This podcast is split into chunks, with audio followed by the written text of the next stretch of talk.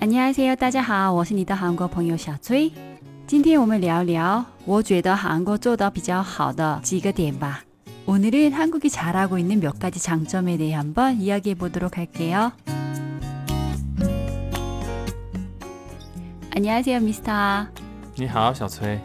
上一期节目我们聊了中国做得好的四个点，嗯，今天我跟你说韩国做得好的几个点吧。那第一个是什么呢？ 第一个就是搬家公司。搬家公司？太 low 了吧！我们上一期聊的都是中国的互联网公司比韩国好很多，那今天聊的是韩国的搬家公司。哦，你先听听啊。韩国搬家公司是这样的，你搬家过没？搬过一次。嗯，搬家麻不麻烦？麻烦。非常麻烦，是吧？对。但韩国搬家公司是这样的。你都不用收拾东西了，你只是把贵重物品和易碎的东西自己收拾好以后，其他东西你直接都不用收拾了。搬家公司来了以后，你卧室里的东西搬到新家的卧室里，而且是柜子里面的东西全部原来怎么样，搬家以后就怎么样，当天就很容易搞定，一点都不累了。太假了吧！我也觉得太假了。有一次，在一个电视节目里，问过那些外国留学生啊，或者外国人嘛，他们想把韩国的什么东西想搬到他们国家去，其中一个就是搬家公司。我可不可以理解为，就比如说那个橱柜里面，嗯，左边比如说放的是盘子，右边放的是碗，那搬过去的时候也是这样摆放的？哦，基本上是那样的，或者他们帮你整理的比你整理的还要好。太假了吧！哦，这就是他们的竞争优势了。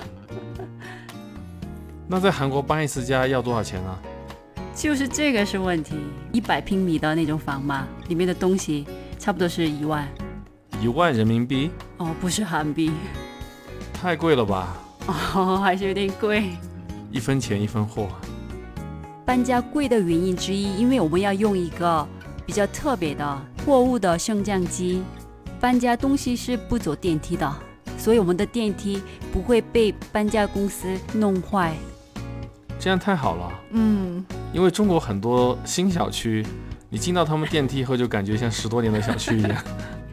那是因为中国很多小区都是毛坯房，所以没办法。韩国都是精装房。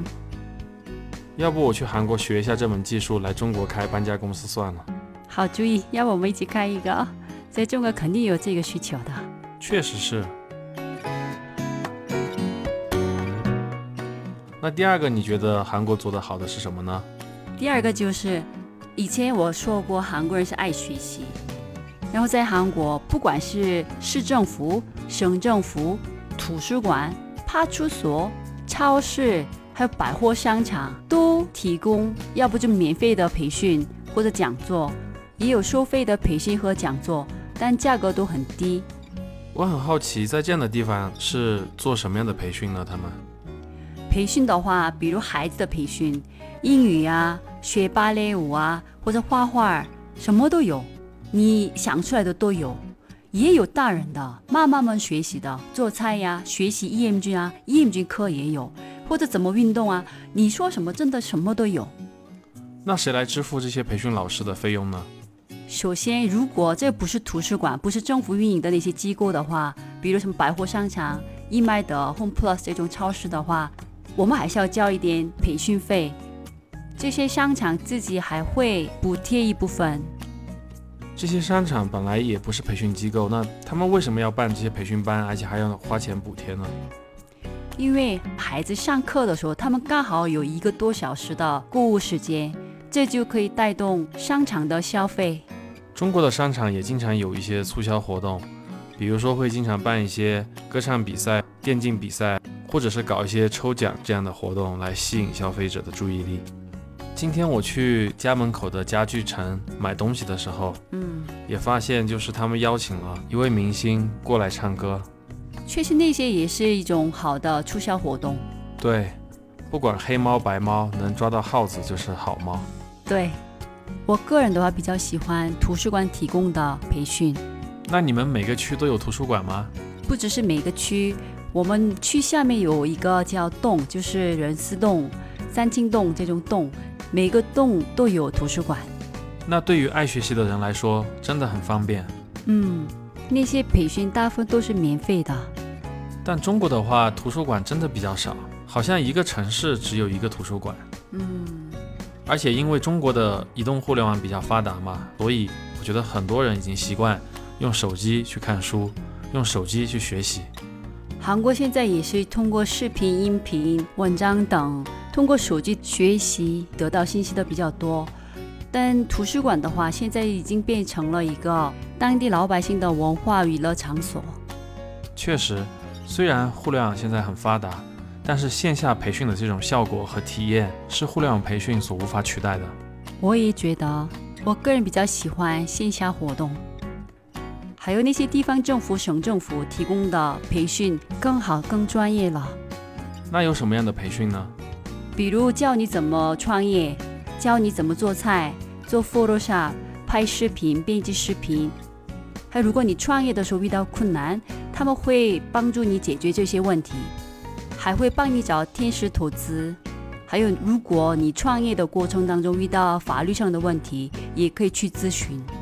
而且这些专业的培训大部分都是免费的。羡慕。那有什么外国人能够享受的服务呢？如果你找了一个韩国老公或者韩国老婆在韩国生活，那些跨国婚姻的家庭的话，地方政府提供免费学韩语、文化体验以及就业培训。感兴趣的朋友们可以在你所在的城市的多文化家庭中心咨询一下。那去韩国留学的留学生呢？因为你的听众朋友里面应该有很多是在韩国留学的朋友。我专门为这些留学生朋友们咨询过这个问题。首尔市提供给留学生在首尔市创业的机会，他们还会免费提供一到两人的小办公室。相关的网站我在节目下面写吧。以后我希望我可以邀请以前负责过这块工作的一位韩国朋友，专门跟我聊这个话题。那第三个韩国做的好的是什么呢？是韩国的医疗体系。中国的医保我觉得也很好，不工作的人我就不太清楚了。但是工作的人的话，我们有医保卡，然后医保卡可以在医院和药店消费，然后如果你生病住院的话，可以报销差不多百分之八十到九十的医疗费用。我也觉得中国的医疗体系非常人性化。那韩国好在什么地方呢？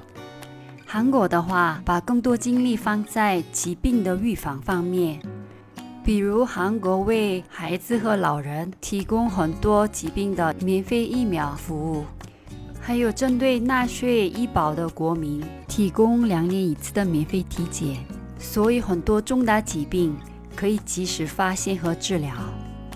还有为准备怀孕的女性提供免费的叶酸和贫血药。我觉得韩国在这些细节方面做得好，嗯，那这个确实比中国好。但问题是医保费还是挺贵的。像我这种不工作的，但是有财产的普通老百姓，我一个月都要交接近两千块钱的医保费。太贵了吧？嗯，但医保体系完善，所以现在在韩国几乎没有一个家庭因为医疗费破产。那第二呢？我以前讲过，韩国是如何变成整容强国的。在韩国学习成绩好的都去学医，以前是学 IT 方面的比较多，现在的话，大部分想学医，优秀的人才去学，所以技术好。我举个例子吧，我认识的一个阿姨，她前段时间动了脑肿瘤的手术，不仅仅是手术成功，连上报都没有。厉害嘛！特别是甲状腺癌等的五年生存率超过了百分之九十，听起来还是挺厉害的。我之前去过韩国的医院，韩国的医院进去以后不像是一个医院，而像是一个五星级酒店。我觉得韩国的医院非常注重患者的隐私，确实是。中国看病的人实在太多，所以经常患者是没有隐私的。你跟医生交流的所有内容，基本上你后面的患者都能听得到。而且像我这样的外国人嘛，他们觉得更有意思，然后就很多人过来听，所以还是有点挺尴尬的。如果你们在医院看到外国人，希望你们别管他们，这样就好。我去韩国医院的时候，跟医生都是在独立的办公室里面进行交流，所以我觉得我的隐私能够得到充分的保护。确实是中国医院人太多了，特别是好的医院人更多。那第四个是什么呢？第四个你定吧。嗯，我觉得应该是韩国的娱乐产业吧。嗯，韩国的电影、电视剧、音乐、综艺质量都非常高，而且得到了全世界的认可。我举个例子来说吧，呃，现在豆瓣上面就是韩国综艺节目、电视剧的评分很多都在九分以上。嗯，我看中国朋友们也看韩剧的时候有认同感。对，很多韩剧还经常上了微博热搜，还有知乎的热搜，我觉得挺不容易的。对，而且我喜欢的韩国电影《寄生虫》，在今年年初就斩获了奥斯卡的四个奖项，这对亚洲国家来说其实是挺不容易的。确实是。还有音乐的话，韩国男团 BTS 防弹少年团，他们的歌《Dynamite》前一段时间拿了 Billboard 100的第一名。就是美国音乐排行榜，这是作为韩国歌手来说是第一次，对亚洲歌手来说是第二次。第一次就是日本的歌手，一九六三年就拿了一次。但我很好奇，为什么韩国的文化产业会发展的这么好？其实很多韩国人也好奇，他们为什么这么火。但有些人分析的是，这些作品能让人产生共鸣。还有 BTS 的话，很多人说通过他们的作品得到安慰。其实中国的文化也是博大精深的，而且有能力的人也很多。对，现在中国也有很多像《奇葩说》、《乐队的夏天》、《吐槽大会》等等这样的优秀的综艺节目。但是这样的节目因为文化因素、翻译的难度等等，很难走向全世界。对，比如《隐秘的角落》。白夜追凶、河神等的中国电视剧，看过的韩国朋友们都喜欢，在全球视频网站 Netflix 也可以看。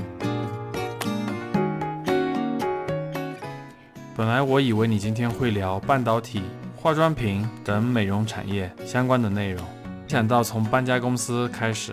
嗯，这些才是韩国当地人才知道的韩国的优点。确实是。上一期节目我说了，中国的手机支付比韩国做得好，但这个不代表韩国的 IT 行业不行。同样，虽然现在韩国做的内容好，这不代表中国做的不好。我想说，韩国要加强互联网方面的竞争力，中国的话在内容方面继续努力。嗯，我们一起加油吧。那今天的节目到这里喽，들어주셔서감사합니다그럼안녕히계세요